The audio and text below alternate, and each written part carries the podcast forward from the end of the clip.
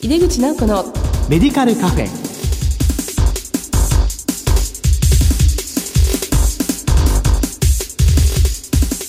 こんばんは。帝京平成大学薬学部の井出口直子です。井出口直子のメディカルカフェ。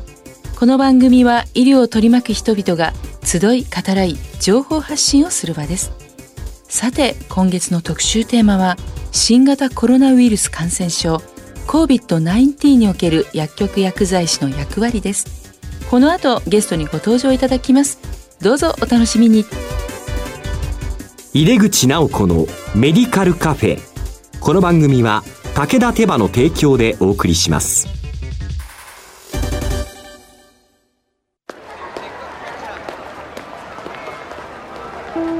世界は大きく変化している。価値観も大きく変わっているこれからの時代健康とはどんなことを言うのだろう。医薬品には何が求められるようになるのだろう。一人一人に寄り添いながら価値ある医薬品を届けたい。私たちは武田手羽です。帝京平成大学薬学部の井出口直子です。COVID-19 における薬局薬剤師の役割特集の2回目です。今回は新型コロナウイルス感染症今薬局薬剤師にできることと題してお送りします。今月は感染症拡大防止対策でゲストにはお電話をつないでお話を伺います。ゲストは株式会社ファーマプラス専務取締役小黒佳代子さんです、えー、小黒先生どうぞよろしくお願いいたします。はい今回もどうぞよろしくお願いいたします、はい、今回もどうぞよろしくお願いいたします、えー、前回に引き続き今回も小黒先生お電話でですね、はい、お話を伺ってお顔が見えないのがとっても残念なんですけども、はい、あの前回は先生の薬局の中でまあどのような感染症対策をされているのかということとそれから患者さんとの対応ですね。そしてスタッフの健康管理についてのお話をいただきました。今ねこの薬局薬剤師がこの感染症の大流行に対してどう対応していけるのかについて先生は日々どのような思いでお仕事に取り組まれていらっしゃいますか？はいこのような状況下の中で、まあ、高齢者施設にお薬なんか持っていくべきではないですとかの薬局も閉めた方がいいんじゃないかという薬剤師の先生方も、えー、いらっしゃると思います。えー、当社のスタッフの中にも実際そのような薬剤師もおりました、はい、えー、まあ、一方ではですね、えー、当社訪問看護も経営しているんですけれども、え看護師スタッフにですね、えマザー・テレスは病気や人種によって患者を差別してはいけないのよねっていうようなことも言われまして、まあ、そのようなあの熱心な薬剤師がいるということでどうしたらいいのかなっていうことを、え私も真剣に考えました。あの在宅医療、まあ不要不急の外出も控える中で、えー、無駄な訪問と思われるようなものはまあ、なるべくこうしない方がいいんじゃないかということも言われてですね私たちも迷いながら、えー、やっている状況だと思うんですけれども、はい、えー、やっぱりあの薬剤師もですねえー、病院でやってらっしゃる先生方と同じようにですね対応してらっしゃる先生方と同じように、えー、私たちがこの状況下でも患者さんを守るんだというような意識を持たなければいけないのかなっていうふうに実感しましたし、うん、えー、そういう薬局薬剤師はまだまだちょっと残念ながら少ないのかなっていうのと、えそういう発言を見てもですねちょっとしたくないというようなことを言われたりした時もちょっと思いました。それは残念なことなのかもしれないんですけれども、まあ、自らの感染リスクとか感染拡大をきちんと防御した上で医療者として患者さんに対しては積極的に関わっていくという思いが必要だと思いますし、えー、そういう思いで私も日々活動しております。はい、そうですね、はい、この看護師の方に言われたんですね、はい、こうマザー・テレサの話。はい。はい、やっぱりこのような時に、まあ、テレワークができる仕事とできない仕事があるとやっぱり私たち医療従事者というのは、まあ、テレワークでは、まあ、仕事は十分ではないわけですよね。はい、で、まあ、今度は患者さんの思いになってみると、はい、やっぱり一人で心細くてあのいらっしゃる方に対して、まあ、行きませんよっていうのはこれはできないですよね。そうですねあの、まあ、今回のこの新型コロナウイルスの影響でですねご家族がなかなか病院に面会できなかったりということもありましてあ、ね、のがん終末期の患者さんとかあの、まあ、毎日のようにこうあの在宅に戻られる方がいらしてですね、はい、以前よりもあの訪問の依頼がそういう患者さんの依頼が増えるようになったんですよね。はい、ですから、まあ、そういう意味でもですね私たちがあの行かなければいけない患者さんがいらっしゃるという思いを、えー、常に持つようにしております。そうですか。はい、がんの終末期の方が、はい、やはり病院にいらっしゃると面会も難しいからご自宅に帰られる方が増えているということですね。はい、そうですするともうすぐ在宅になって、まあ、あの麻薬の処方が出たりとか、まあそういうところにまあかなり忙しくなられているかなと思います。はい、そうですね。あのまあ今回のコロナウイルスの影響であのオンライン診療がかなり進んだと思うんです。そうですね、まあ、それはとっても喜ばしいことで、便利になりますし、うん、これからも進んでいくような時代の流れだと思うんですけれども、はい、一方で私たちが行かなければならない患者さんがいらっしゃると、まあ、そういうリアルがこの必要な患者さんが多くいらっしゃるということも実感いたしました。はい、そうですね、まあ、特にあの高齢の方はそのオンラインということ自体がなかなかピンとこないでしょうし、はい、あのまあ、寂しいから来てみたいな気持ちもあるのかもしれませんしですね、はい、まあ、その辺の見極めをうまくやるということと、はい、まあ、先生が大事にしてらっしゃる患者さんに寄り添うという、はい、まあ、そこをまあ捨てないように対応していくということですね。はい、そうですね。はい、はい新型コロナウイルスですね、はい、でこれの感染経路は飛沫と接触と言われています、はい、薬局薬剤師にはどのような対策が必要でしょうか、はい、もうすでに皆さんやってらっしゃるようなことだと思うんですけれども、はい、えー、マスクを着用することと手洗いをきちんとするということで、えー、もちろん自分が感染しないようなえ対策っていうことは大切なんですけれども、えー、症状がなくても自分が感染者かもしれないという意識を持って、え患者さんに対応するということが一番重要ではないかなというふうに思っております。そうですね。目に見えないものですので、はい、まあ、マスクはもちろん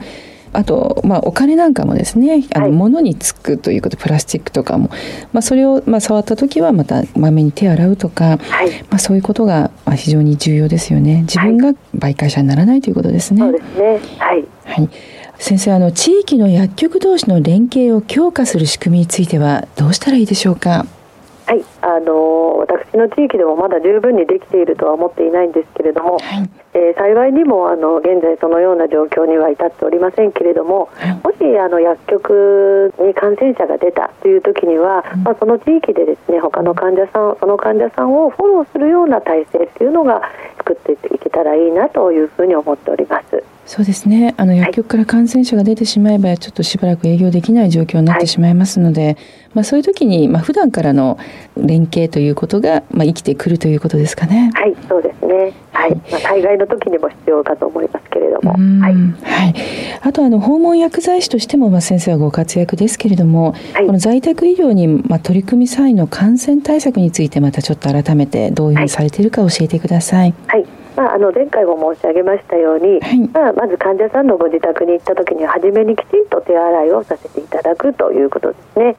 でまあ、その上で、えー、患者さんに接し帰る前にはもう一度手洗いをさせていただれからですねマスクの着用と、はい、えー、必要に応じたフェイスシールド、えー、ガウンの使用については、え各薬剤師がフェイスシールドとガウンをいつもあの1枚ずつ持っておりまして、はい、そしてまあ必要な患者さんにはそれを使うというふうにしました。でまあ、安定している患者さんについては、まあ、訪問回数をあの減らすようにちょっと話し合ったりもしたんですけれども、はい、えー、ご希望を伺うようにしたんですが、まあ、今のところ回数を減らしてほしいという患者さんはいらっしゃいませんであの通常通り訪問しております。そうですか、はい、はい、やっぱり患者さんとしてみたら、まあ、薬剤師さんき来てほしいという思いだと思います。はい、はい、あのこの新型コロナウイルス感染症をめぐる情報なんですけども先生はどういう形でこの情報を取得されていらっしゃいますか？はい。初めはですね日本環境感染学会の情報をもとにですね、えー、特に訪問スタッフの訪問スタイルなどを検討しました。特にですねマスコミとかまでも言われているこの濃厚接触っていうのものが、まあ、どういうものなのかっていうことが最初ですねスタッフの中でもすごく迷いもありまして、えー、中にはですねお子さんのピアノの先生のお母さんが、えー、入所している有料老人ホームで感染者が出たからえー、私は仕事を休んだ方がいいかというような、まあ、そういうようなあの相談もスタッフから受けることもありまして、あの濃厚接触っていうものがどういうものかあと感染リスクはそういうような人と接触した時どれぐらいあるのかっていうことをですねこちらの日本環境感染学会の、え情報をもとにですねスタッフ同士で共有しまして勉強しました。まあ、医療者でもですね未知の感染症に対して、まあ、不安が多かったんだなということを実感しましたし、え特に正確な情報の入手ということについて、えー、心がけるようにしておりました。やはりこの、まあ、先生お話しいただいたように、まあ、お嬢さんのピアノ先生のお母さん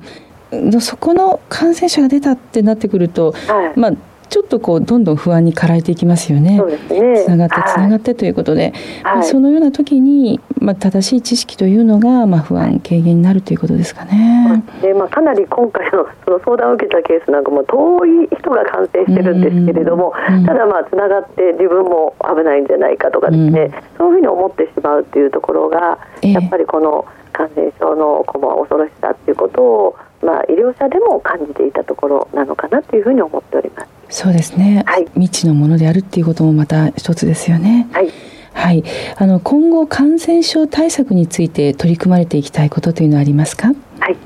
えー、まあ薬局薬剤師として日常から患者さんの健康管理や感染対策について、えー、まあ啓発活動は今までもあの薬局で行っているまあいろいろな研修ですとか、まあそういう健康教室のようなものでもしてきたんですけれども、うん、まあそれをさらに強化してですね、はい、感染しないあるいは感染しても重症化しない拡大しないというようなこと、うん、あるいはこの受診のタイミングとかですねそういうことを正確に伝えられるような、まあ、地域の方の窓口になれるようにしたらいいかなというふうに思っております。そうですね。まさに地域の健康情報発信ステーションみたいな形で、ね、はい、どこに相談したらいいかとかですねそういうことも含めて、はい、ご相談に乗れたらなというふうに思っております。そうですね、はい、先生あの、まあ、薬局のこともお聞きしたんですけども、はい、まさにこの今回の新型コロナウイルスの感染拡大によってさまざまなことが変わりましたよね。まあ、あの薬剤師は結構こう学会に入ってたりするんですけども学会も軒並み中止になったり、はい、それからウェブ開催になったり、はい、それから顔合わせの会議などもどんどん減ったり、はい、まあ、薬剤師会の活動なども随分影響を受けたとか思うんですけども、まあ、先生個人として何かこの今回のことを通じて何かこう考え方とか変わったということはありますか、回のコロナウイルスの影響はですね多分あの先ほど申し上げたオンライン診療とか、まあ、そういう、すごく進んでいくんじゃないかなというふうに思っております。はい、えー、ただですね一方でですね CD が発売されてもコンサートに行く人がいるようにですね、うん、実際に患者さんに接するっていうことがすごくこう貴重なものになっていくんじゃないかなというふうに思っておりまして、はい、まあ、あの診療報酬改定などでもですねそのようなところが今後評価されていくんじゃないかなというふうに思っておりますし、えー、まあ、そこの部分できちんと薬剤師としての役割を発揮できるような、うん、えー、そういう、まあ、研修ですとかそれから活動をやって、まあ、医療者としてあの多職種と連携できるような体制を作っていきたいなというふうに思っております。そうですね、はい。まあ、ウェブでのセミナーとか会議というものをやってみますと、はい、まあ、結構便利な面もあるし、まあ、パッと集まってオンライン飲み会みたいな、はい、そういうことも意外と楽しかったりとか、はい、でも、まあ、本当にそのそういうものともう本当に目の前にその人とお会いするということは、ぱり違うということですかね。はい、多分あのそれはすごく貴重なものになっていると思いますし、うん、それは多分あの AI とか、まあ、ロボットとかでは対応できない分野ではないかなというふうに思っております。そうですね、まあ、特にすごくこう不安を持っている患者さんとか、はい、まあ、あるいはそのなかなか外に出れない患者さんにとってみたら、はい、やっぱり医療従事者がきちっと自分を見ててくれてそして訪問してくれるというのは意味があるんでしょうかね。はい、はい、そこで力を発揮できるようにこうアピールしていきたいなというふうに思います。うんありがとうございます。はい。はい、あの先生こう最後にこれを聞いている薬局薬剤師にメッセージをいただけますでしょうか？はい、えー、薬局はですね地域にとって最もあの身近な医療機関だというふうに私は思っておりまして、はい、まあ今回のこの新型コロナウイルスでどのような対応をするかということが、うん、まあ薬剤師があるいは薬局がですね、はい、地域にとってやっぱり必要であるんだと。うんいうことをアピールするチャンスだなというふうに思っております。はい、えー、皆さんとご一緒に頑張っていきたいと思っております。はい、ありがとうございます。はい、はい、えー、COVID-19 における薬局薬剤師の役割特集の2回目。今回は新型コロナウイルス感染症今薬局薬剤師にできることと題してお送りしましたゲストは株式会社ファーマプラス専務取締役の小黒佳代子さんでした。先生2回にわたりお忙しいところありがとうございました。ありがとうございました。世界は大きく変化している。価値観も大きく変わっている。これからの時代健康とはどんなことを言うのだろう。幅広いラインナップで信頼性の高い医薬品をお届けします。一人一人に向き合いながらどんな時でも健康を咲かせる力を。私たちは武田手羽です。